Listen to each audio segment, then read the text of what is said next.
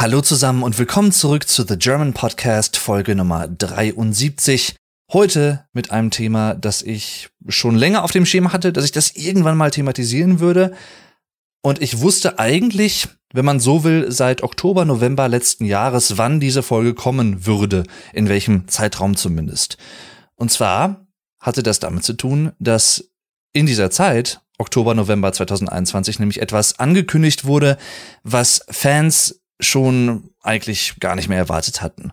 Und vielleicht wurde es genau deswegen dann angekündigt. Man weiß es nicht. Die Pandemie hat da mit Sicherheit auch zu beigetragen, also ausnahmsweise mal etwas Positives, wenn man so möchte. Und zwar handelt es sich nämlich um die Ankündigung der Band Porcupine Tree, dass sie nicht nur wieder zurück sind nach über zwölf Jahren Hiatus, also Abwesenheit sozusagen einer Eiszeit, sondern auch, ja, ein neuer Song, eine neue Single, Harridan, und ein neues Album wird im Juni 2022 veröffentlicht werden mit dem Namen Closure Continuation. Geschrieben Closure Schrägstrich Continuation. Denn die Band weiß selber nicht so ganz, ist es halt eine Fortsetzung der Band auf längere Sicht oder ist es ein Abschluss? Das weiß man halt nicht so ganz. Heute haben wir den 20.07.2022. Das Album ist also mittlerweile seit knapp einem Monat draußen. Ich habe es jetzt schon fünf, sechs Mal gehört. Mehr dazu gleich. Ich habe dazu auch eine Live-Album Listening Party, also eine Listening Reaction sozusagen aufgenommen auf YouTube, wo ich ja in einem Livestream das Album zum ersten Mal gehört habe. Und falls ihr euch dafür interessiert, was ich zum Album so im Speziellen denke, ich werde da später auch noch mal ein bisschen drauf eingehen zum Ende der Folge hin, dann könnt ihr euch gerne die Aufnahme dieses Livestreams angucken. Jedenfalls, das war für mich Anlass genug, endlich mal über diese Band zu sprechen, die einen total obskuren Namen hat, aber trotzdem für mich persönlich einige der schönsten Lieder, die ich kenne, geschrieben hat, die mir extrem viel bedeuten, und gleichzeitig ist es aber eine Band, die zwar in der Progressive Rock oder Progressive Metal Szene bekannt ist, aber im großen und ganzen Rock Musikrahmen in der Branche sozusagen im Großen und Ganzen relativ unbekannt ist. Bis heute. Leider. Andererseits ist die Musik auch nicht etwas für jedermann. Und auch nicht jede Frau. Dennoch glaube ich fest daran, dass sie so eine Qualität hat, dass eigentlich mehr Leute diese Band mal für sich entdecken könnten und sollten. Und damit meine ich alle, die ansatzweise irgendwas mit Rock und Metal anfangen können. Ich möchte heute also ein bisschen über die Band Porcupine Tree sprechen und was ich mit ihr verbinde. Ich gehe die Alben so nach und nach ein bisschen durch, erkläre was dazu und sage dann auch, welche Songs mir besonders gut gefallen oder welche für mich besonders herausstechen, was die Band so besonders macht und was für mich persönlich so die Highlights der Diskografie sind. Ich fange auch hier mal chronologisch an und zwar fragt ihr euch vielleicht, okay, Porcupine Tree. Diejenigen von euch, die jetzt keine deutschen Muttersprachler sind und vielleicht aus den USA kommen und diesen Podcast hören, die wissen natürlich, was das bedeutet. Auf Deutsch übersetzt heißt das so viel wie Stachelschweinbaum. Klingt sehr bekloppt, das ist so, ja. Also es ist jetzt nicht der hochtrabendste Bandname, der mir so einfallen würde, das ist richtig. Gleichzeitig wird da aber auch deutlich, wo die Anfänge dieses Projektes liegen. Und ich sage ausdrücklich Projekt und nicht Band, denn ursprünglich war es ein Soloprojekt vom englischen Musiker Stephen Wilson. Er hat Porcupine Tree Ende der 80er Jahre als fiktionale Band mit seinem Freund Malcolm gegründet und die beiden haben sich alles Mögliche ausgedacht. Von einer falschen Bandbiografie über fiktive Bandmitglieder mit auch ebenso obskuren Namen, einer Diskografie, die es gar nicht gab. Also wirklich eine fiktionale Band, einfach aus dem Spaß der Freude sozusagen. Ne? Einfach weil sie Spaß dran hatten, weil sie sich beide sehr für Musik interessierten und weil sie beide dann auch einfach sehr fantasievoll waren, wenn man so mal sehen möchte. Tatsächlich hat Steven Wilson dann irgendwann angefangen, relativ psychedelische und kreative, experimentelle Musik unter dem Namen Porcupine Tree zu veröffentlichen. Aber nur er selbst. Also die heutige Band Porcupine Tree ist als Soloprojekt von Steven Wilson gestartet. Er hatte eigentlich gar nicht gedacht, dass das überhaupt jemanden interessieren würde, aber er hatte halt selber einfach Interesse daran, solche Musik zu machen. Und ich, ja, finde da immer so ein paar Analogien zu den Anfangstagen der Band Foo Fighters, die einen ganz anderen Stil haben, ganz anderen Ansatz natürlich auch musikalisch, Aber da war es auch so, nach dem Tode Kurt Cobains von Nirvana hat Dave Grohl, der Schlagzeuger von Nirvana, erstmal gar keine Musik gemacht und dann aber nach ein paar Monaten gedacht, ich muss jetzt irgendwie wieder was machen. Ich kann jetzt hier nicht einfach rumsitzen, gar nichts tun und das irgendwie auch nicht so richtig verarbeiten. Musik hat mir immer im Leben geholfen und dann wäre es komisch, wenn ich jetzt nicht irgendwie mal wieder anfangen würde, vielleicht durch Musik so eine Art, ja, Verbesserung der Situation herbeizuführen. Und er hat Musik selber alleine nur für sich aufgenommen, ohne andere Musiker, nur er selbst und hat das dann, dieses Demo, was er aufgenommen hat, Foo Fighters genannt. Was wie eine Band klingt, aber natürlich keine ist. Und das war auch volle Absicht, denn er wollte nicht, dass jeder denkt hier, ne, Dave Grohl, der Typ von Nirvana, er wollte halt einfach wieder Musik machen, so ein bisschen als Eigentherapie vielleicht auch. Deswegen der Bandname Foo Fighters, also eigentlich ein Soloprojekt, was dann zu einer Band wurde. Also hier starke Analogien auch, kann man sagen, denn bei Porcupine Tree war es ähnlich. Eine weitere Ähnlichkeit ist, dass Porcupine Tree nicht die einzige Band oder das einzige Projekt war, was Steven Wilson musikalisch so angegangen ist. Auch damals schon.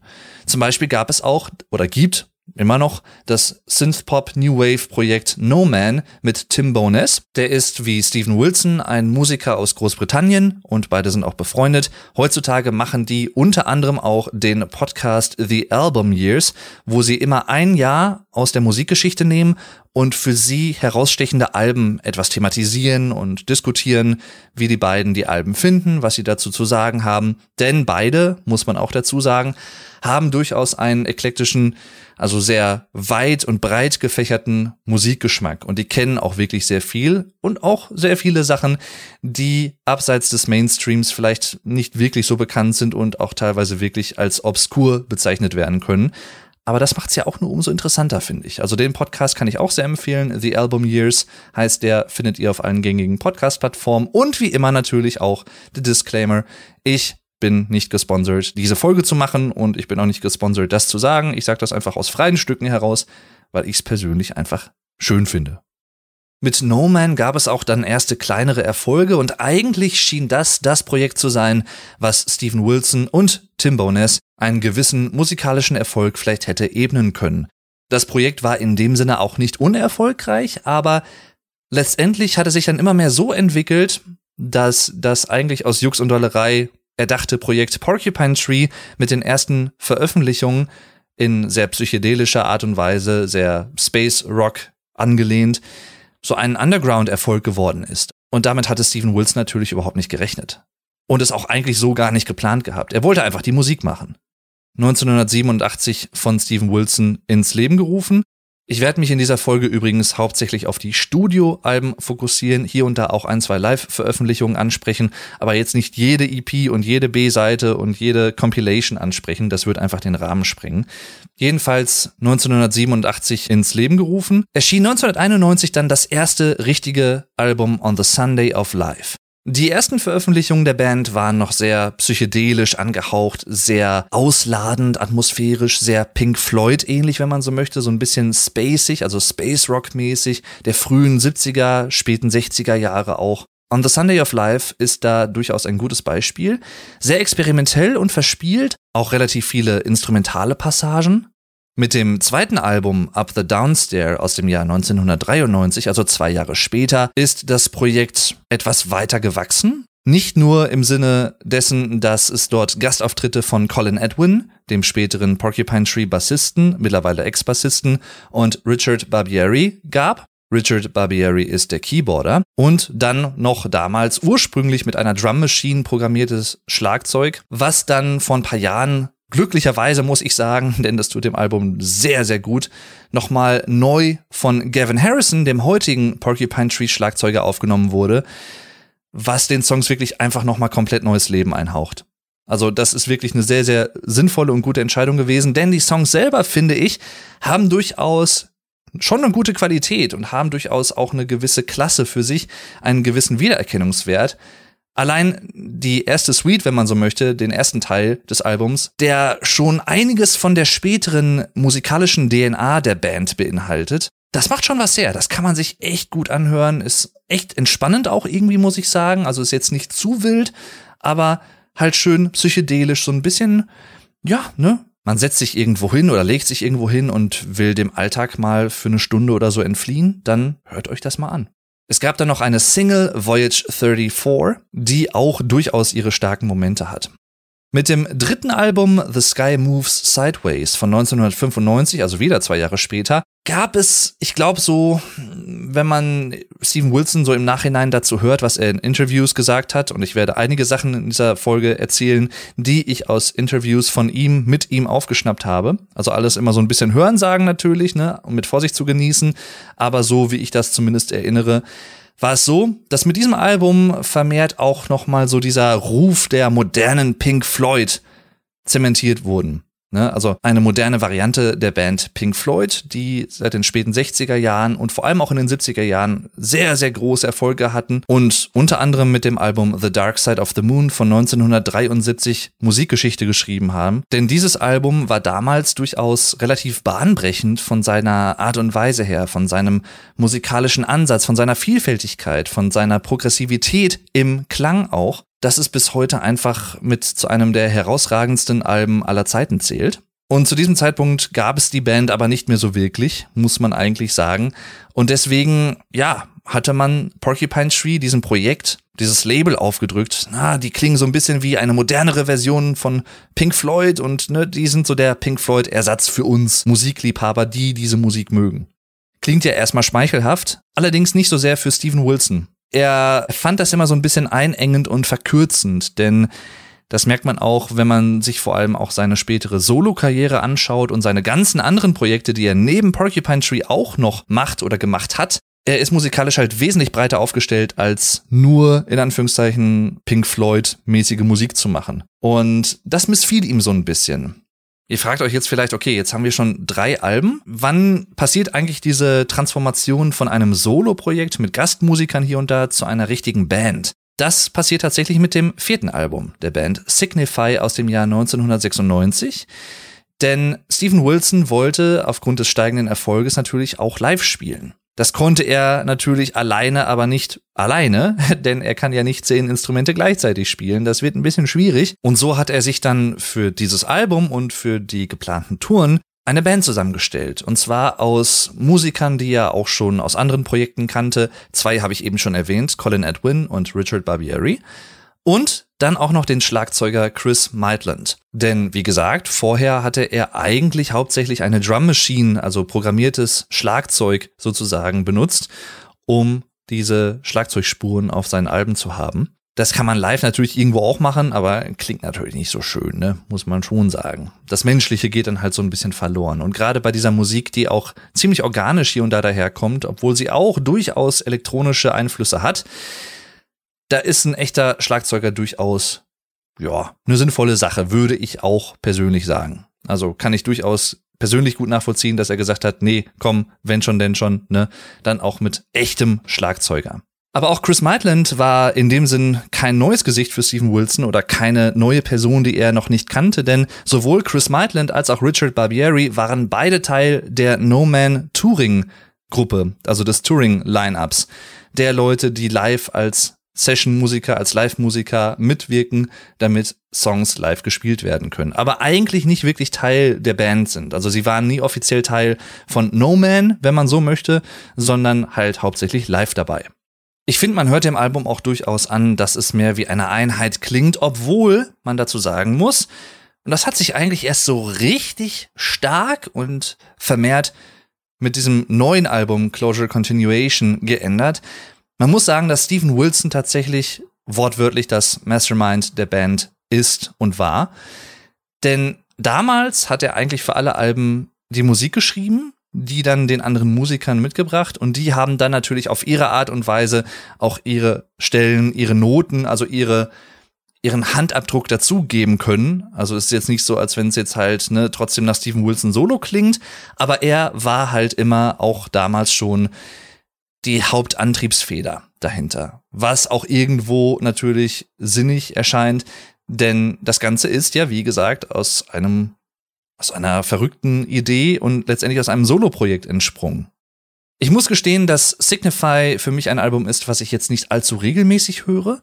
Ich mag es aber durchaus, denn es hat einige sehr, sehr starke Songs Unter anderem die erste richtige Porcupine Tree Single als Band, Waiting, Phase One vor allem. Wunderschön. Schönes Kleinod, sehr akustisch gehalten und auch hier etwas schon so in Ansätzen zumindest, was auf späteren Porcupine Tree Alben vermehrt noch Verwendung finden wird. Und zwar Harmoniegesang, polyphoner Gesang, mehrstimmiger Gesang, wie auch immer man es nennen möchte. Das hört man hier bei Waiting im Chorus zum Beispiel sehr, sehr gut. Und zwar ist das alles immer Stephen Wilson, der sich selber doppelt und dann halt in verschiedenen Tonlagen aufnimmt, das übereinander legt und so einen wirklich sehr schönen Gesangseffekt erzeugt. Etwas ähnliches hört man auch zum Beispiel im Song Sever, der auf diesem Album erstmals erschienen ist. Für mich persönlich muss ich sagen, ist meine Lieblingsversion des Songs allerdings die Live-Version auf Anesthetize einem Live-Album von 2008 aus Tilburg, also Tilburg in den Niederlanden aufgenommen. 2010 dann erschienen, wenn mich nicht alles täuscht. Erzähle ich gerade aus dem Gedächtnis. Und dort gibt es eine moderne Version, wenn man so möchte, mit dem aktuellen Line-up der Band, mit Gavin Harrison auch am Schlagzeug. Ja, einfach wunderschönes Lied. Der Chorus ist auch zum Dahinschmelzen. Ich, ich liebe es. Definitiv auch ein Geheimtipp der Band, würde ich sagen. Sever. Und damit zum Song of the Day Segment, also der Song, das Lied der Episode. Diesmal natürlich thematisch passend, ist ja klar, wie soll es auch anders sein. Und zwar hatte ich ja vor einigen Episoden schon mal den Song Trains von Porcupine Tree empfohlen. Diesmal möchte ich allerdings das Lied Arriving Somewhere But Not Here empfehlen. Zwölf Minuten, nehmt euch die Zeit, es ist auf Kopfhörern vor allem auch eine wirklich schöne musikalische Reise. Wenn ihr offen, aufgeschlossen für solch eine Erfahrung seid, für so etwas Neues vielleicht auch, dann gebt diesem Song mal eine Chance. Ich habe in der Folge dazu schon mehr erzählt. Das wird dann noch gleich kommen.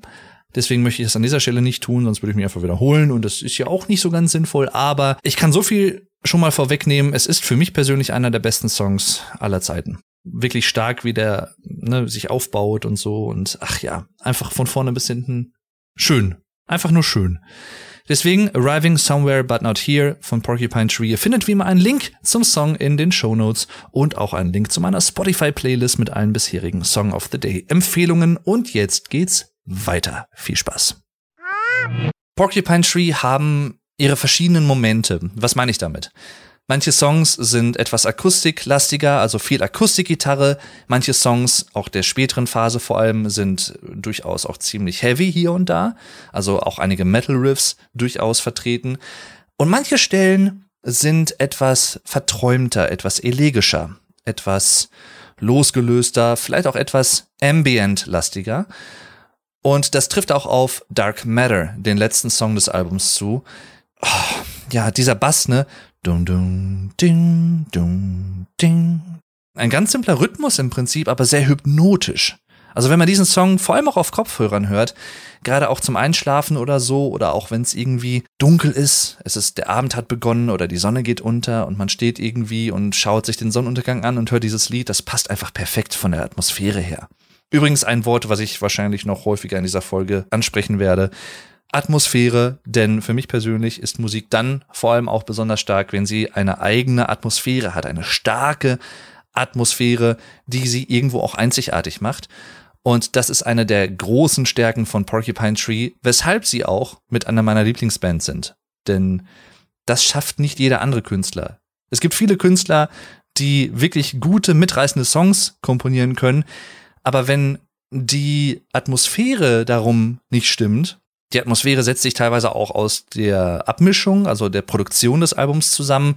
Wenn das nicht so kohärent ist, also nicht wirklich stimmig und rund klingt, dann ja, ist das immer so schade. Wenn man dann vor allem, wenn man dann merkt, da hätte mehr draus werden können, wenn das jemand vielleicht abgemischt hätte, der etwas mehr Ahnung gehabt hätte oder etwas mehr Erfahrung oder wie auch immer. Aber zurück zu Signify nochmal kurz. Und zwar ging es ab hier auch etwas songorientierter weiter. Also weniger so spacig und weniger ambient-lastiger im Sinne von ne, Songs, die mehr so ineinander überfließen. Man kriegt es nicht so wirklich mit, wann der eine Song endet und das andere Lied beginnt und so weiter und so fort, sondern hier war es ein bisschen kompakter. Also mehr so, ne, man merkt, es sind einzelne Songs, die auch jeder für sich irgendwo ihre eigene Note versprühen. und nicht so ein Kontinuum darstellen. Nicht, dass das eine besser wäre als das andere, es ist einfach anders. Ein anderer, eine andere Herangehensweise, wenn man so möchte. Dieser wesentlich stärker songorientierte Ansatz wurde dann auch auf Stupid Dream von 1999 fortgeführt. Für mich persönlich, wenn ich mal so an Porcupine Tree denke, so mein erstes Porcupine Tree Album. Nicht im Sinne von, was habe ich zuerst gehört, was habe ich zuerst gekauft, sondern wo beginnt für mich eigentlich, wenn ich ehrlich bin, im Kopf so ein bisschen die Diskografie der Band. Wie gesagt, die vorherigen Alben mag ich auch alle mal mehr, mal weniger. Aber dieser moderne Stil der Band gefällt mir einfach wesentlich besser, weil er wesentlich ausgefeilter ist. Man hört natürlich, dass die Musiker selber einfach wesentlich mehr an Erfahrung gewonnen haben, was sich auch auf die Musik bemerkbar macht. Und Stupid Dream war so der Startpunkt für mich persönlich, wo das Ganze wirklich sehr rund und stimmig klang. Durchgängig, also über das ganze Album hinweg sozusagen. Und es ist ein Album, was durchaus durch den Zeitgeist der damaligen Zeit geprägt ist, denn es klingt etwas poppiger, kann man vielleicht sagen. Und das meine ich nicht negativ, sondern einfach etwas zugänglicher vielleicht auch, etwas leichter deswegen auch und auch durchaus sehr Britpop beeinflusst, also so Oasis und solche Sachen, aber nicht so wie Oasis, sondern trotzdem mehr so Richtung Radiohead. Hier auch nochmal vermehrt kam dann der Harmoniegesang auf und wurde wirklich dann auch zu einem etablierten Markenzeichen des Band-Sounds. Das war vor allem bei Steven Wilson inspiriert durch Crosby, Stills, Nash Young oder auch durch die Beach Boys, die er beide damals sehr häufig gehört hat und deswegen auch davon zu dieser Zeit vermehrt dann auch beeinflusst wurde, sowas auch zu machen. Ich muss sagen, das Album ist stark von vorne bis hinten. Jeder Song hat seine eigene Note. Allein der Opener Even Less, ein starker Anfang des Albums mit einem sehr, ja, auch nachdenklich machenden Text hier und da. Und das Riff ist natürlich auch über jeden Zweifel erhaben. Ne? Also das ist, hat auch einen hohen Wiedererkennungseffekt, auch wenn man das live hört. Das haut dann noch mal ein bisschen mehr rein, denn die Produktion des Albums ist halt so, ja, die Gitarren klingen zwar verzerrt, aber trotzdem relativ höhenlastig. Es gibt auch einige radiotauglichere Songs hier. Unter anderem würde ich dazu auch zählen Piano Lessons, was Song Nummer zwei ist und was auch so das erste Mal war, dass ich Porcupine Tree als Band überhaupt wahrgenommen habe. Ich habe damals noch nicht reingehört, aber ich habe zumindest von ihrer Existenz erfahren. Und zwar war das ja, 2007, 2008 rum im damalig noch existenten Nightwish Musikforum, also ein Online-Forum der Band Nightwish, finnische Symphonic Metal Band, wo ich damals auch wirklich krass großer Fan war und die bis heute auch noch sehr mag. Und dort gab es auch einen Off-Topic-Bereich, wo man auch über andere Künstler, andere Bands, andere Musikrichtungen, andere Themen sprechen konnte.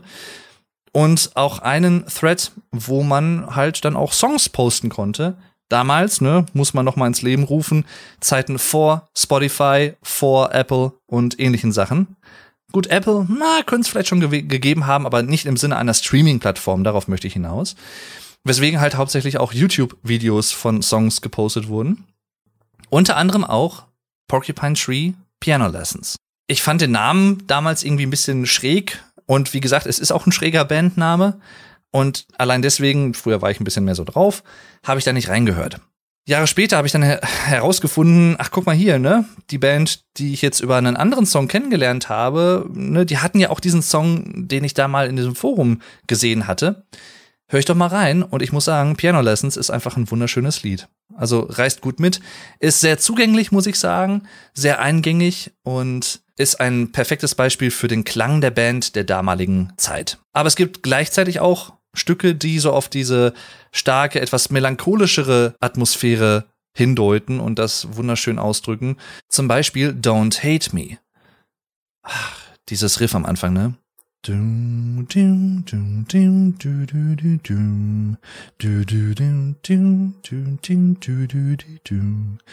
Wunderschön. Ja, also wirklich auch sehr verträumt und sehr, also da, da trieft so ein bisschen die Melancholie.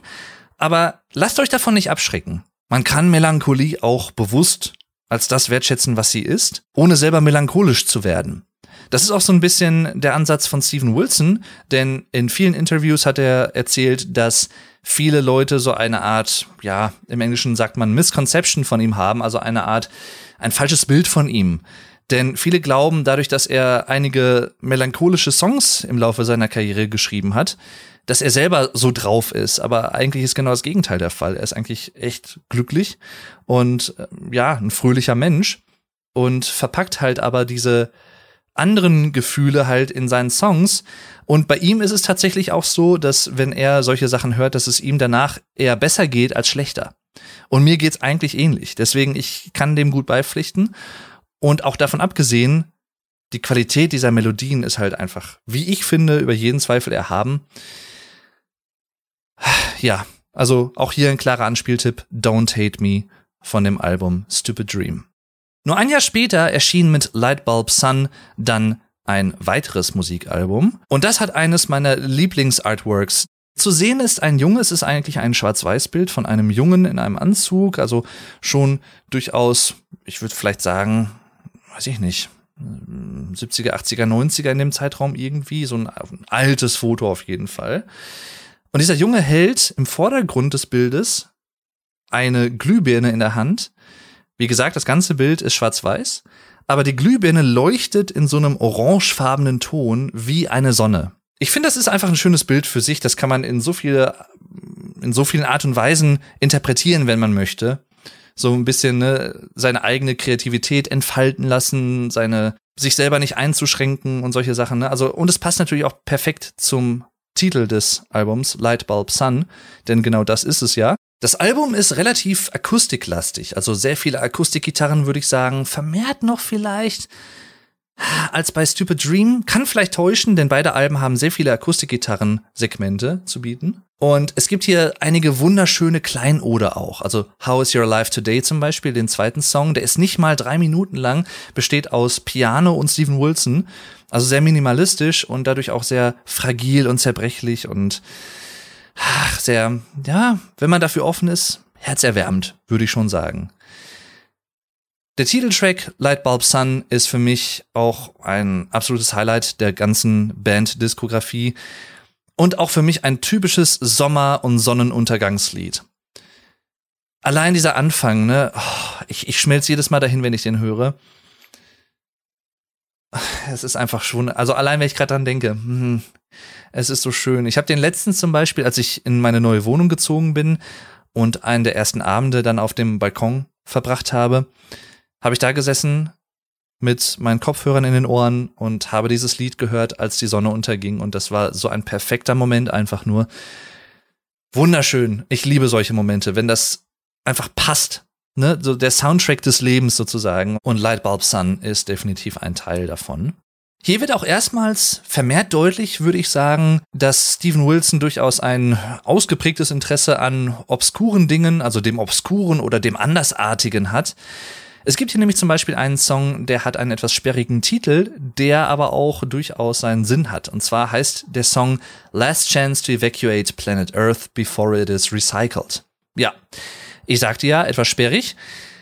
Und zwar ist das ein eigentlich sehr, ja, lockeres, ne, leichtes Lied. Zumindest klingt es so. Wenn man aber weiß, was die Inspiration dahinter ist und vor allem auch, woher diese Tonaufnahme stammt, die man zum Ende des Liedes hört, wo ein Mann nämlich etwas sagt, dann wird's gleich ziemlich düster. Denn das ist tatsächlich die Originalaufnahme, zumindest ein Teil davon, des Sektenführers Marshall Applewhite, der hat lange Jahre mit seiner damaligen Frau einen religiösen Kult namens Heaven's Gate in den USA geführt. Und um das mal ganz verkürzt darzustellen, die Mitglieder des Kultes, dieser religiösen Sekte, glaubten, dass durch Selbstmord ihre menschliche Hülle zum Beispiel verlassen werden könnte und dass ihre Seele von der langsam, ja, sterbenden Erde, wenn man es so nennen möchte, gerettet werden kann. Und zwar war es damals so, Mitte, Ende der 90er, dass ein Komet namens Hale Bob zur Erde oder Kurs auf die Erde nahm. Und die Mitglieder des Kultes dachten, okay, hinter diesem Komet wird ein Raumschiff kommen und dadurch, dass wir uns selber umbringen, können unsere Seelen dann halt in dieses Raumschiff und wir können von der Erde gerettet werden. Das klingt jetzt total Banane, ist mir, ist mir absolut klar und das ist es auch. Aber diese Leute haben da halt dran geglaubt. Für die war das Realität ja. Und in dieser letzten Videoaufnahme von Marshall Applewhite für seine Anhänger und auch für die Nachwelt wahrscheinlich, erklärt er das halt alles und sagt dann halt, dass hier, ne, dieses zu tun, was ich gerade sagte, diesen Selbstmord zu begehen, Massenselbstmord sozusagen, ist the last chance to evacuate planet Earth before it is recycled. Also die letzte Chance, die Erde zu oder von der Erde evakuiert zu werden, bevor sie recycelt wird oder bevor sie nicht mehr bewohnbar ist, um das mal frei zu übersetzen. Letztendlich hat man dann auf einer Ranch 39 Leichen gefunden, also 38 Sektenmitglieder, die sich dazu haben durchringen lassen und Applewhite selbst, der auch Selbstmord begangen hat. Also, wie gesagt, sehr düster, aber auch sehr faszinierend irgendwie, so dieses Obskure und diese menschlichen Abgründe. Die hat man hier zum Beispiel in diesem Song auch schon gefunden, aber nicht nur hier. Dazu jetzt gleich mehr. So, um diese Jahrtausendwende, um diesen Punkt 2001 und 2002 vor allem, gab es für die Band eine starke Zäsur. Gleich in mehrfacher Hinsicht. Und zwar, Chris Maitland ist aus der Band ausgeschieden. So hat es sich dann begeben, dass Gavin Harrison zum Session- und Live-Schlagzeuger, beziehungsweise auch dann zum festen Teil der Band letztendlich, letztendlich geworden ist. Und er hat mit der Band dann das Album In Absentia eingespielt. Das ist Latein, also in absentia, wenn man es so ausdrücken möchte. Und das heißt so viel wie in Abwesenheit. Das war allerdings nicht die erste Zäsur und die einzige Zäsur für die Band um diese Zeit. Denn Gavin Harrison hat als Schlagzeuger definitiv einen noch technischeren und ja, Manche würden auch sagen, vielleicht noch verspielteren Stil. Und die Band fand halt, dass Chris Maitland nicht so ganz zu der neuen Ausrichtung der Band passte, denn Anfang der 2000er hat Stephen Wilson zum ersten Mal mit der schwedischen Progressive Metal oder auch Progressive Death Metal Band Opeth zusammengearbeitet. Er fand nämlich ihre Musik durchaus sehr ausdrucksstark und sehr einzigartig, aber er dachte, ne, er könnte ihnen da halt noch ein bisschen helfen, dann auch ein gut klingendes Album zu produzieren, was dann letztendlich auch das Album Blackwater Park geworden ist. Aus dem Jahr 2001, wo er hier und da auch musikalisch ein bisschen ausgeholfen hat. Und das merkt man auch. Andererseits merkt man diese Zusammenarbeit mit Opeth und dieser härteren Musik auch durchaus sehr stark bei In Absentia, denn alle Alben seitdem, plus minus Closure Continuation, aber dazu gleich mehr, haben eine wesentlich härtere Ausrichtung, einen wesentlich härteren Klang auch gehabt.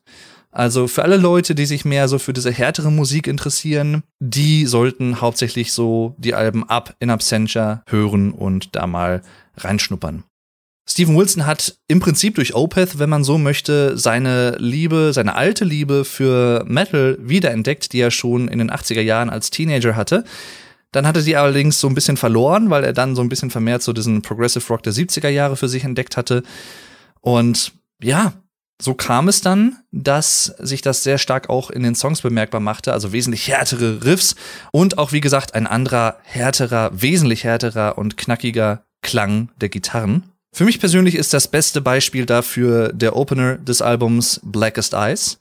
Das ist eigentlich, wenn man so möchte, also wenn ihr keine Zeit habt und auch keine Lust, viel zu hören und nur einen Song von Porcupine Tree hören möchtet, hört euch Blackest Eyes an. Das ist ein prototypischer Porcupine Tree Song, der eigentlich alles verbindet, was die Band ausmacht, also die akustischen Elemente, die Metal Riffs, elektronische Einspielungen und atmosphärische Klänge, also Soundscapes von Richard Barbieri und allgemein die Atmosphäre und auch natürlich das Storytelling in den Lyrics, was Stephen Wilson auch wirklich gut beherrscht. Also er weiß, wie man mit Songtexten eine Geschichte erzählt.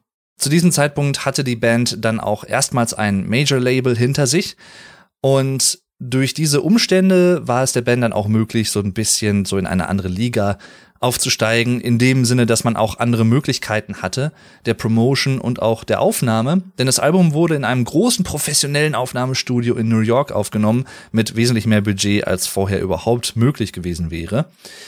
Und durch diesen Stilwechsel oder ja, teilweise Stilwechsel, denn die Band hat trotzdem auch ihren Klang, ihren Grundklang beibehalten, ist hauptsächlich eigentlich härter geworden, könnte man sagen wurden halt vermehrt Vergleiche zu Tool oder Radiohead gezogen und die Vergleiche hinken auch nicht ganz, wenngleich ich eher sagen würde, also Radiohead stimmt eher als Tool, aber es gibt hier und da auch einige toolige Momente. Und was ich vorhin schon angesprochen hatte, Stephen Wilsons Interesse für das Obskure oder die menschlichen Abgründe, ah, das wird hier nochmal stärker thematisiert und steht auch sehr stark im Vordergrund, denn Viele, wenn nicht sogar die meisten der Songs handeln von Serienmördern und ihren Taten, teilweise allerdings musikalisch, ja, kontrastreich aufbereitet. Also Blackest Eyes, um dazu nochmal zurückzukommen, klingt musikalisch eher so ein bisschen ne, normal, fröhlich, irgendwie gute Laune.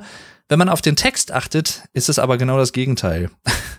also ich, ich mag diesen Kontrast einfach sehr. Diese ne, relativ fröhliche Musik, aber diese düsteren Texte oder auch umgekehrt geht's natürlich auch, finde ich immer irgendwie also wenn es gut gemacht ist, finde ich es sehr genial, weil das einfach so eine, ja fast schon so eine Art kognitive Dissonanz in sich selbst ist. Ne? Also etwas, was man nicht erwartet, was eigentlich nicht zusammenpasst, aber dann doch irgendwie zusammenpasst und es doch irgendwie als solches existiert. Viele Fans der Band sehen In Absentia als das stärkste Album der Band an, beziehungsweise eines der stärksten Alben und die Band sieht das ähnlich. Es hat auch einfach viele sau starke Songs. Von vorne bis hinten auch, muss ich sagen. Also allein der Anfang ist aber auch schon sehr stark. Also Blackest Eyes als Opener ist perfekt. Ist wirklich perfekt, weil der fängt so ganz langsam und leise an und steigert sich dann immer mehr, bis er so ein bisschen wie so ein Vulkan ausbricht. Mit diesem harten Riff. Ach, geil. Trains, der zweite Song, ist, ja, mehr oder weniger der Hit der Band. Die Band hat in dem Sinne keine Mainstream-Hits gehabt oder hat sie nicht. Aber wenn man wahrscheinlich einen Song nennen müsste oder wenn man viele Fans fragen würde, nenne einen Hit der Band, würden sie wahrscheinlich Trains sagen. Denn es ist ein, es ist ein Fan-Favorite und es ist auch ein saustarker Song von vorne bis hinten, der einfach eine extrem starke auch hier wieder Atmosphäre hat im Sinne von ne, Nostalgie. Also der, der Song trieft von, von Nostalgie und das wird auch im Chorus deutlich, denn dort heißt es, Always the summers are slipping away, sozusagen. Ne? Die Zeit verrinnt immer und warum kann es nicht so schön bleiben, wie es jetzt eigentlich mal war oder wie es früher war? So halt so ein bisschen nostalgisch und auch melancholisch. Also wirklich eine wunderschöne Mischung und ja, Lips of Ashes zum Beispiel sehr, als wenn man in so einer Kathedrale steht und sehr offen gehalten, klingt sehr breit und sehr groß. Und dann natürlich auch The Sound of Music. Ein Song, der nicht in erster Linie von Serienmördern handelt, sondern wo Steven Wilson im Prinzip den Stand der Musik aus seiner Sicht, vor allem auch in der damaligen Zeit, aber das kann man eigentlich bis heute sagen, mal anspricht. Und zwar findet er schade, dass für viele Leute Musik im Laufe der Jahre und Jahrzehnte mit dem Abflachen der Vinyl-Ära, der Schallplatten-Ära und dem Aufkommen der CD-Ära und später dann auch vor allem MP3 und ne, illegale Downloads und dann Streaming, was es damals aber noch nicht gab, als das Album rauskam, 2002 wie gesagt, dass der Stellenwert von Musik als Kunstform bei vielen Leuten oder hier und da einfach mehr abgenommen hat, zumindest augenscheinlich. Und dass es halt zu Music geworden ist, also M-U-Z-A-K, Music, also Elevator Music. Musik in Fahrstühlen, die so ein bisschen, ne, also ein bisschen einfach so ein Jingle und ne, ach ja, muss ich gar nicht richtig zuhören, die läuft einfach im Hintergrund. Also Musik ist dann teilweise für Leute zu Hintergrundrauschen vermehrt geworden und das findet Steven Wilson halt schade und ich kann das gut verstehen, weil ich glaube, für viele Leute ist es halt einfach, ich mache ein Radio an und dann läuft irgendwas im Hintergrund und ich werde bespaßt, aber ich beschäftige mich nicht aktiv und bewusst mit Musik. Und das trifft für mich natürlich total ins Herz als jemand, der ein großer Musikfan ist. Und auch hier der Chorus, ne? One of the wonders of the world is going down. Und dieser, dieser mehrstimmige Gesang, ne? dieser Harmoniegesang, ach, könnte ich mich reinlegen wunderschön. Also auch hier ein klarer Anspieltipp, The Sound of Music. Und auch hier etwas, was die Band und vor allem auch Gavin Harrison am Schlagzeug eigentlich meisterhaft macht. Grooves und Beats, die so ein bisschen vertrackt klingen, Rhythmen, die ein bisschen vertrackt klingen, aber eigentlich nicht so vertrackt sind. Und trotzdem halt zugänglich und eingängig. Und das machen, macht er einfach wirklich wunder, wunderschön.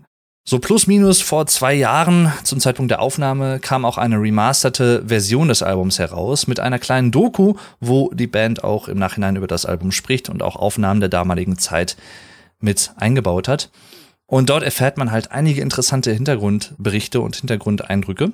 Unter anderem gibt's auf dem Album den Song Prodigal. Steven Wilson hätte den im Nachhinein eigentlich ganz gerne gegen die B-Seite Drown With Me ausgetauscht. Auch hier meine Empfehlung, ganz klar, hört euch die Live-Version von Drown With Me von Anesthetize an. Das schreibt sich übrigens A-N-E-S-T-H-E T-I-Z-E, also Anesthetize. Anesthetize. Anästhesieren. Ein anderer Song, der jetzt nicht direkt von Serienmördern handelt, ist to Take in a Lay-By, der für Steven Wilson eine besonders starke Emotion thematisiert, und zwar Regret.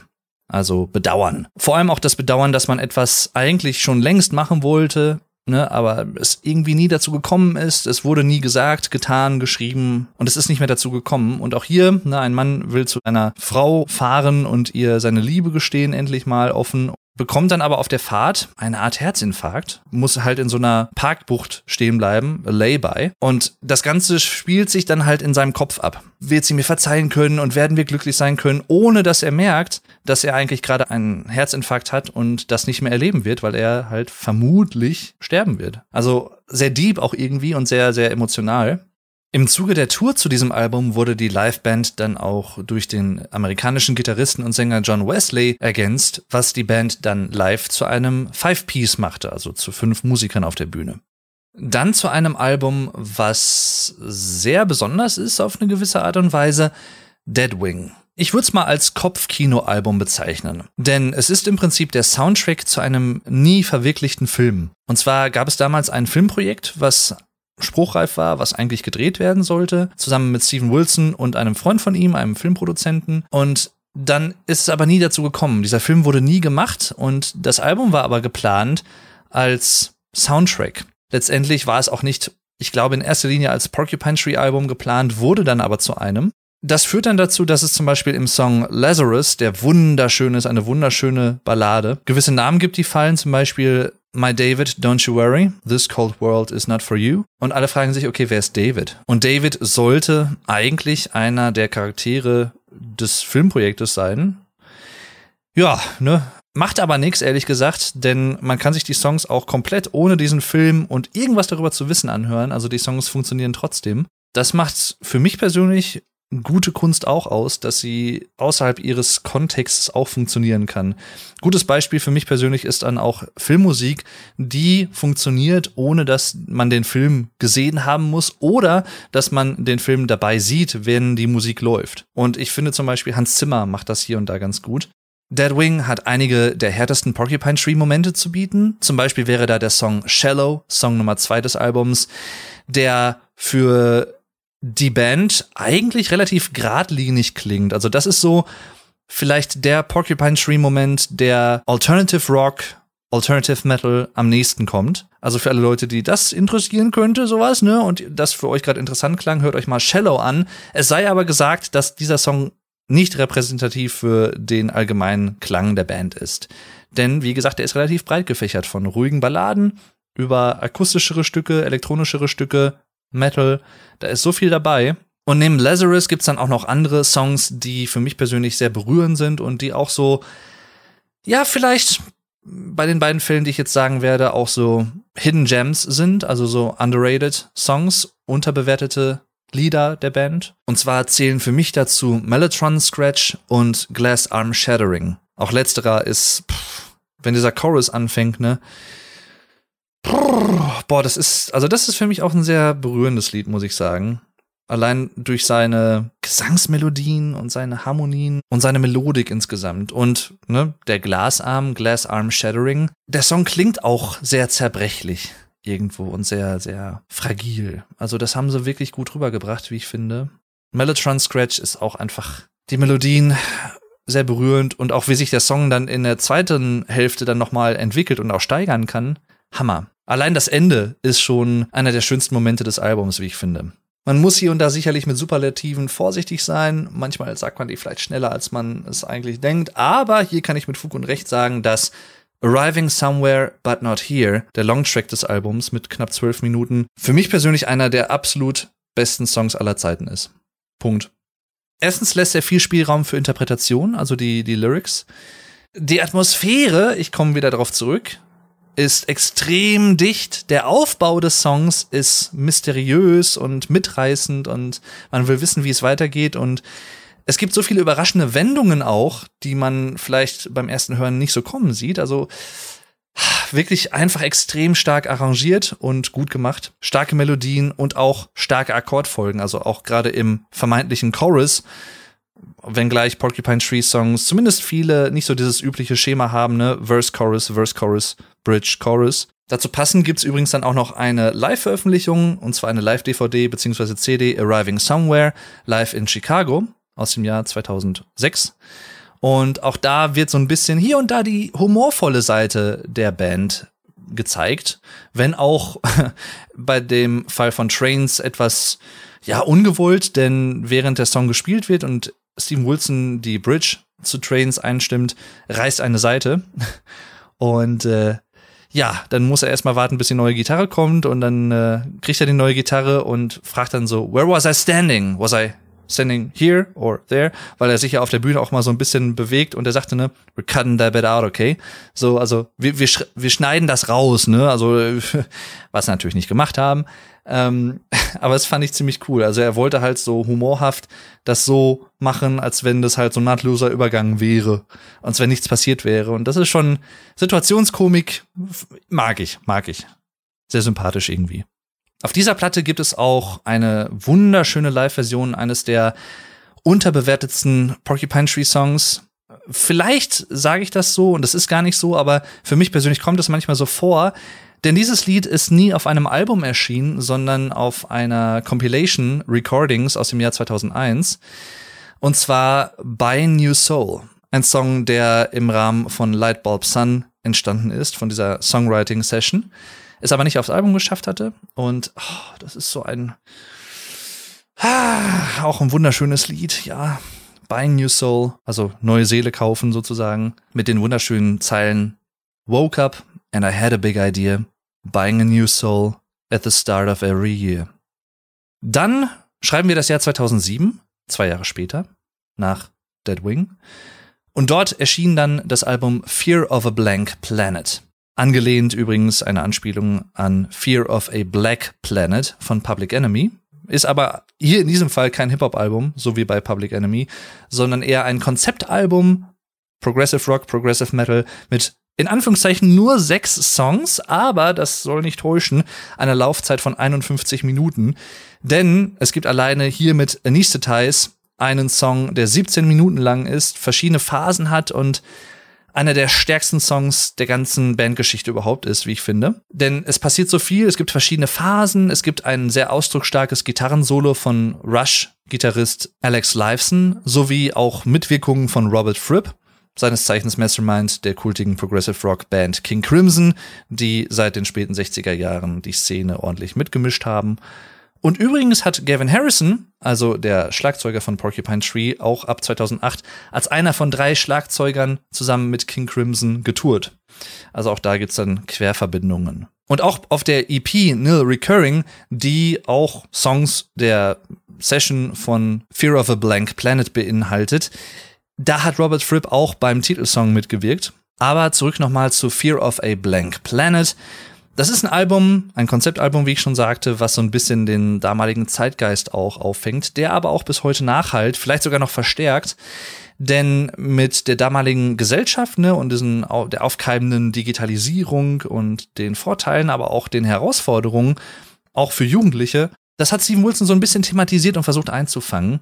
Für mich persönlich ist es halt auch so ein Testament, so, so, so ein Ausdruck dessen, allein dadurch, dass man mehr Möglichkeiten im Leben hat durch die Globalisierung und Digitalisierung, heißt es nicht, dass Entscheidungsfindungen leichter werden. Ich kenne das aus eigener Erfahrung und deswegen, das spielt für mich da auch so ein bisschen mit rein. Ne? Auch dann halt andere Leiden, die Leute vielleicht haben aufgrund von Hilflosigkeit, um mit dieser modernen Zeit zurechtzukommen. Also Attention Deficit Disorder, also ADHS sozusagen, ne?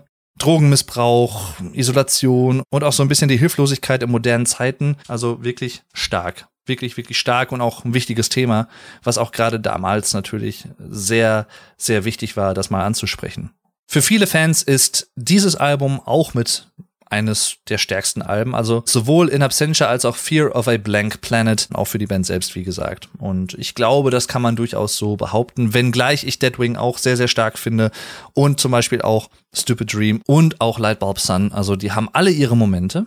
2008 war es dann allerdings so, dass Steven Wilson sich musikalisch auch noch in anderen Belangen etwas austoben wollte, und zwar in Musikrichtungen und auf eine Art und Weise, die er in Porcupine Tree so nicht unbedingt verwirklichen konnte. Und zwar eher so Richtung Noise, Ambient, Drone, Shoegaze, ne, und so ein bisschen mehr so elektronische Sachen. Und das hat er dann auf seinem ersten Steven Wilson Soloalbum Insurgentes gemacht aus dem Jahr 2008.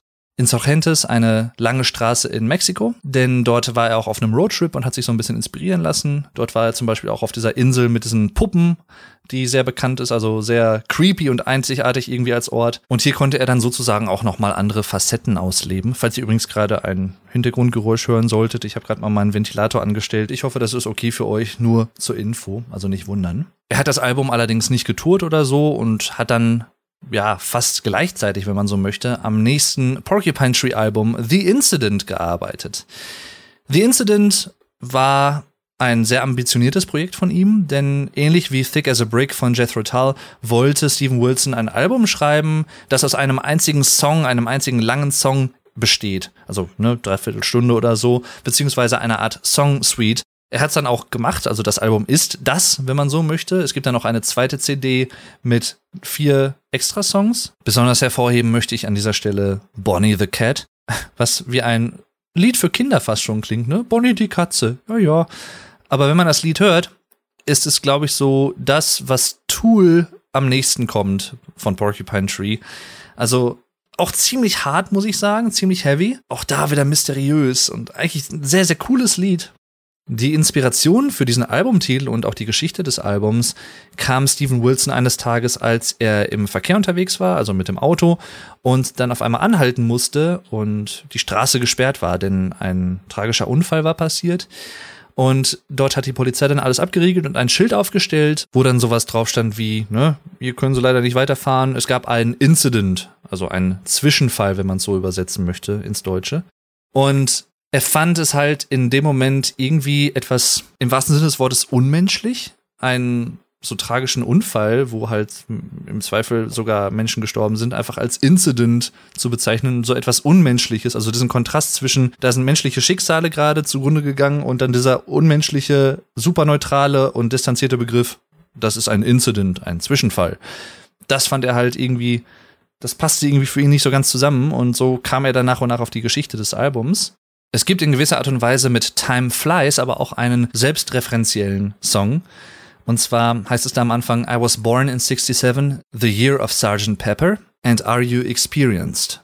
Also, ne, Sgt. Pepper, die Beatles und Are You Experienced von Jimi Hendrix, von der Jimi Hendrix Experience. So ein bisschen Trains-mäßig eigentlich thematisch, so diese, die Zeit fliegt dahin. Also am Anfang des Lebens als Kind denkst du dir, ne, alles ist super und alles geht immer so fröhlich weiter und irgendwann merkst du halt dann, Zeit verfliegt time flies and the best thing that you can do is take whatever comes to you. Also, ne, das Beste, was du machen kannst, ist das Beste aus deinem Leben zu machen, was dir das Leben gibt. Mach das Beste aus deinen Möglichkeiten. Und das war tatsächlich das erste Lied, was ich von Porcupine Tree so bewusst gehört habe, als es damals neu rauskam. Denn ich bin mit The Incident Fan der Band geworden. Konnte aber natürlich nicht wissen, dass das für eine lange Zeit das letzte Album der Band sein würde. Das wusste zu dem damaligen Zeitpunkt, als das Album rauskam und auch da als getourt wurde, niemand. Ich verbinde mit dem Album auch eine wirklich schöne Erfahrung, denn ich habe mich damals halt, ich glaube, mit zum ersten Mal so richtig bewusst, als das Album rauskam und ich das in der Post hatte, ich hatte es mir bestellt, ich habe mich auf mein Bett gesetzt, habe die CD in den CD-Player getan und habe meine Augen geschlossen und ich hatte auf dem Schrank gegenüber von meinem Bett so zwei große Boxen stehen von meinem Vater von seiner alten Anlage und darüber habe ich das Album von vorne bis hinten laufen gehabt. Ich habe nichts anderes gemacht, ich habe meine Augen geschlossen gehalten und ich habe nur der Musik gelauscht. Das war so ein intimer Moment in dem Sinne, auch musikalisch, weil ich halt, ich habe mich von nichts ablenken lassen, kein Handy und nix und nichts anderes. Vielleicht hatte ich sogar meine Tür abgeschlossen, ich weiß es nicht. Ich habe einfach nur dieses Album gehört und das war wunderschön. Für Steven Wilson im Nachhinein und auch, ich glaube, für die Band selbst, wie man das aus Interviews heraushören kann, war The Incident kein schlechtes Album, aber es ist für sie keine Weiterentwicklung gewesen. Und das ist eigentlich etwas, was vor allem Steven Wilson, aber auch der Rest der Band immer so ein bisschen verfolgt hat bei allem, was sie tun. Und zwar, dass jedes Album so eine Art eigenständigen Charakter hat und irgendwie vielleicht auch eine Art Weiterentwicklung sein kann, von dem vorherigen Album zumindest. Und für Steven Wilson war das hier nicht mehr so wirklich der Fall und er fühlte sich halt auch irgendwie so ein bisschen, als hätte er sich in eine Ecke manövriert, in eine Ecke festgefahren mit diesem Metal-Stil, der letzten Jahre und das, ja, er hatte halt einfach nicht mehr so wirklich Interesse, diese Musik zu machen. Das hat wahrscheinlich auch dazu beigetragen, dass er dann die Band irgendwann nach dem letzten Konzert in der Royal Albert Hall, einem sehr renommierten und sehr prestigeträchtigen Veranstaltungsort, metaphorisch dann in eine Kiste gepackt hat und diese Kiste dann in einem Schrank verstaut hat. Steven Wilson schreibt in seinem Buch Limited Edition of One, was ich auch sehr empfehlen kann, wo er dann halt nochmal ein bisschen mehr so aus der heutigen Sicht die Zeit Revue passieren lässt und seine eigene Sicht der Dinge erklärt, dass die Spannungen in der Band damals halt schon sehr zugenommen hatten und dass man sich nicht mehr so gut verstand. Er stand zwar halt da auf dieser Bühne, der eigentliche Höhepunkt seiner Karriere, der Band, auf dem Zenit ihrer Bekanntheit und ihres Erfolges, und er fühlte sich halt einfach fehl am Platze. Er fühlte das halt nicht und er, er war ganz im Gegenteil eigentlich eher nicht mehr so ganz mental bei der Sache. Und so kam es dann, dass er sich entschieden hat, erstmal eine Auszeit von der Band zu nehmen und sich auf seine Solokarriere zu konzentrieren, mit anderen Musikern zu arbeiten, also ein anderes frisches Bild vielleicht in sein musikalisches Schaffen zu bringen und so vielleicht dann so ein bisschen seinen Kopf wieder klar zu bekommen.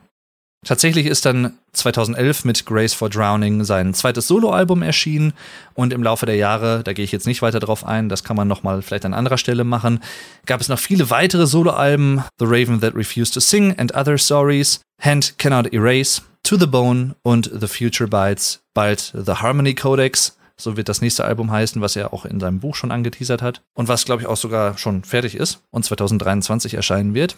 Und er hat sich dann im Laufe der Zeit eine sehr erfolgreiche Solokarriere aufgebaut und hatte dadurch dann auch nicht mehr so wirklich diese Notwendigkeit, in dieses Bandgefüge zurückzugehen, denn eine Band ist natürlich auch irgendwo ein mehr oder weniger demokratischer Verein. Im Fall von Porcupine Tree vielleicht ein bisschen weniger, ne, weil wie gesagt, das meiste Material kam eigentlich von Steven Wilson, aber er muss halt keine Kompromisse eingehen, wenn er Solokünstler ist. Ne? Er kann dann halt einfach Musiker anheuern, mit denen er dann die Songs spielen möchte als Solokünstler. Aber wenn die das halt nicht spielen wollen, um es jetzt mal so hart zu sagen, dann sucht er sich halt andere. Und in Interviews über die Jahre, über die 2010er Jahre hinweg, wurde immer wieder gefragt von verschiedenen Journalisten und auch Fans, wie ist das denn mit Porcupine Tree? Gibt's die noch? Gibt's euch noch? Also macht ihr noch mal Musik zusammen? Und es kam dann immer so ein bisschen darauf an. In manchen Interviews hatte Steven Wilson dann gesagt, es kann sein, dass wir irgendwann mal wieder was machen, es ist aber nichts geplant. Und in anderen Interviews hieß es dann relativ klar, Sorry, that band doesn't exist anymore. Das hat er zum Beispiel in einem Facebook QA, ich glaube aus dem Jahr 2016 oder 17, so klar gesagt. Und alle hatten dann halt ja schon so ein bisschen abgeschlossen mit der Sache. Es hat sich auch im Nachhinein jetzt herausgestellt, was Stephen Wilson auch aufgeklärt hat in neueren Interviews, dass das so eine Art White Lie war. Also eine Art Notlüge. Er wollte halt, dass die Journalisten und die Fans sich halt auf seine Soloplatten hauptsächlich konzentrieren und nicht immer so abgelenkt sind von dieser alten Band Porcupine Tree, was er vorher gemacht hatte. Das kann ich verstehen. Es ist natürlich im Nachhinein, ach, er hat vielen Leuten halt echt so ein bisschen Kopfzerbrechen bereitet, mir inklusive, weil ich war halt großer Porcupine Tree Fan, konnte sie nie live sehen und dachte mir, ach Mensch, ja, so wie das jetzt klingt, was er sagt, dann werde ich auch nie die Gelegenheit haben und es wird auch nie wieder was passieren. Was wir alle aber nicht wussten, weder die Journalisten noch die Fans noch enge Freunde noch das Management, ist, dass im Laufe von zehn Jahren, seit 2012, immer mal wieder an neuen Songs gearbeitet wurde. Ursprünglich hatte Steven Wilson mit Gavin Harrison, mit dem Schlagzeuger, 2012 sich mal getroffen und hatte dann spontan gejammt, weil der eine Art rhythmische Idee hatte. Steven Wilson hatte sich dann den Bass genommen, der bei Gavin Harrison zu Hause stand und hat mit ihm einfach dann so ein bisschen gejammt. Und so entstand dann das Lied Harridan vom neuen aktuellen Album Closure Continuation. In Kombination wohl mit der Tatsache, dass sich Colin Edwin, der frühere Bassist, seit dem letzten Konzert der Band so gut wie nie bei den anderen Bandmitgliedern gemeldet hat und man nie wirklich so, außer bei geschäftlichen Sachen, mal in Kontakt war. So hat sich dann irgendwann im Laufe der Zeit hinauskristallisiert, als Stephen Wilson sowohl mit Richard Barbieri zu zweit an Songs gearbeitet hat und auch Stephen Wilson mit Gavin Harrison zu zweit an Songs gearbeitet hat, dass Stephen Wilson Bass auf dem neuen Album spielen würde und Colin Edwin halt nicht dabei wäre. Steven Wilson, muss man dazu sagen, spielt den Bass auch anders als Colin Edwin. Also es ist ein anderer Stil. Und ich war auch erst so ein bisschen skeptisch, als ich das neue Album gehört hatte, weil ne, Colin Edwin spielt halt eher so ein bisschen verhaltener, ein bisschen luftiger. Ob das irgendwie den Songs Abbruch tun würde. Für mich persönlich tut's das ehrlich gesagt nicht. Also im Vorhinein hatten viele Fans dann halt auch bei Reddit und wo auch immer, ich lese mir das ja immer ganz gern durch, sowas. Ich bin ja musikalisch interessiert halt dann immer, ah, und dann ist das kein Porcupine Tree mehr für mich, wenn Colin Edwin nicht dabei ist. Kann man so sehen, ist absolut fair, denn er hat durchaus zum Soundbild beigetragen, aber ich vermisse auf dem neuen Album jetzt ehrlich gesagt auch nicht wirklich, also sein Bassspiel. Denn die, die, Songs funktionieren für mich so, wie sie da klingen, mit dem Bassspiel von Stephen Wilson, was er nach einem Gitarristen klingt, der Bass spielt. Es funktioniert. Natürlich ist es irgendwie schade, dass Porcupine Tree jetzt sozusagen zu Porcupine 3 geworden sind, also einem Power Trio, einem, einer dreiköpfigen Band, statt wie damals vierköpfig. Aber ganz ehrlich, besser so als gar nicht mehr. also dann nehme ich lieber eine dreiköpfige Band als gar nichts Neues. Und zwar war es dann der 28. Oktober 2021, habe ich gerade nochmal nachgeguckt, dass auf den Social-Media-Präsenzen von Porcupine Tree ein kryptisches kurzes Video mit verzerrtem Sound hochgeladen wurde und den Buchstaben PTCC, also PTCC. Und einem Fragezeichen noch dabei. Alle vorherigen Posts der Band wurden augenscheinlich gelöscht. Also es wird quasi ein Clean Cut gemacht. Dann gab es einen Post am 30. Oktober 2021, wo dann drin stand, am 1.11. gibt es irgendwas Neues. Wieder mit einem Video kryptisch und mit einem sehr stark verlangsamten und runtergepitchten Bass, wie sich hinterher herausgestellt hat. Am 1.11.2021 war es dann soweit. We are proud to finally present an album 12 years in the making, Closure Continuation. Und dann auch die erste Single Harridan. Und auch eine Ankündigung für eine Tour. Und wenn man den Interviews der Band Glauben schenken mag und kann, wahrscheinlich auch erstmal die letzte Tour, die sie überhaupt spielen werden. Und ich muss ganz ehrlich sagen, man hat im Leben ja manchmal so Momente, an die man sich immer erinnert. Und das ist für mich so einer. Ich war halt total weggeflasht, weil das hat halt niemand kommen sehen. Wirklich original niemand. Ich habe am Anfang der Folge erzählt, dass die Pandemie auch dazu beigetragen hat, dass es dann so weit gekommen ist. Denn letztendlich war es so, dadurch, dass Steven Wilson eigentlich eine Tour geplant hatte zu seinem letzten, neuesten Soloalbum The Future Bites, die dann aber wegen Corona abgesagt werden musste, hatte die Band letztendlich Zeit, das Album zu vervollständigen und zu beenden und dann halt auch zu veröffentlichen. Und wäre es halt nicht die Pandemie gewesen, wer weiß, wann das dann fertiggestellt worden wäre. Also das klingt halt so komisch, weil ich möchte die Pandemie natürlich nicht glorifizieren oder so, aber in dem einen Punkt muss ich sagen, ich bin froh, wie es dann so für die Band in dem Sinne gekommen ist, dass sie dadurch halt die Zeit gefunden hatten und auch den Freiraum, das alles dann fertig zu machen. Später wurde dann noch der Song of the New Day veröffentlicht, dann noch eine editierte Version des Songs Hurt Culling und auch eine weitere Single Red's Return, was ein bisschen Overkill ist, ehrlich gesagt. Also für mich persönlich hätte es jetzt nicht vier Singles, sondern zwei Singles gebraucht, weil das Album selber, die Standardversion, hat nur sieben Songs. Also vier der sieben Songs wurden im Vorfeld schon als Singles veröffentlicht. Weiß ich nicht. Ich kann verstehen, warum, denn ursprünglich sollte das Album, glaube ich, schon früher veröffentlicht werden. Aber dadurch, dass sich jetzt alles auch aufgrund der Pandemie so ein bisschen auch bei den Schallplattenproduzenten, bei der Schallplattenproduktion verschoben hat, und die Presswerke so ausgelastet waren, wollte die Band wahrscheinlich, so habe ich das zumindest mal gelesen, meine ich, warten, bis halt alle Editionen verfügbar waren. Und deswegen wurde das Album erst im Juni 2022 veröffentlicht. Das heißt, man musste jetzt im Prinzip von der Ankündigung am, vom 1.11.2021 bis zum 24.06.2022 einige Monate überbrücken, um das Interesse immer aufrechtzuerhalten, also rein aus Marketing-Sicht jetzt betrachtet.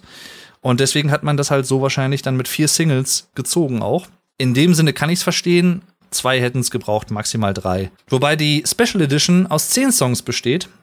Und die anderen drei Songs, die Bonustracks, sind keine richtigen B-Seiten, sondern haben es einfach nicht aufs Album geschafft. Haben also einfach nicht in der Tracklist, in der Chronologie der Songs so gut dazwischen gepasst dass es ein stimmiges Gesamtbild ergeben hat. Qualitativ fallen die nicht ab, ganz im Gegenteil.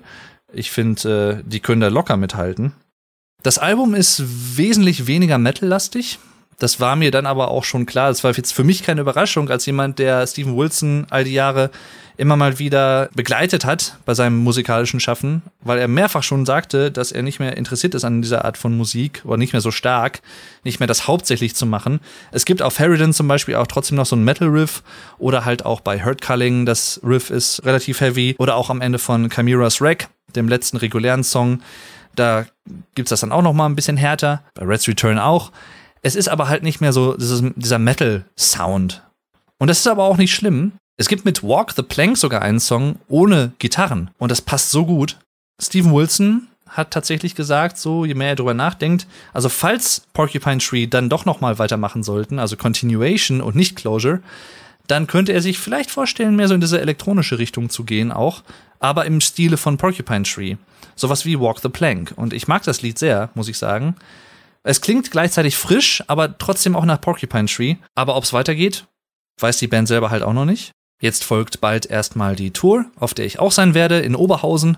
Da freue ich mich schon sehr drauf. Das erste Mal Porcupine Tree, vielleicht auch das letzte Mal. Man weiß es halt nicht, ne?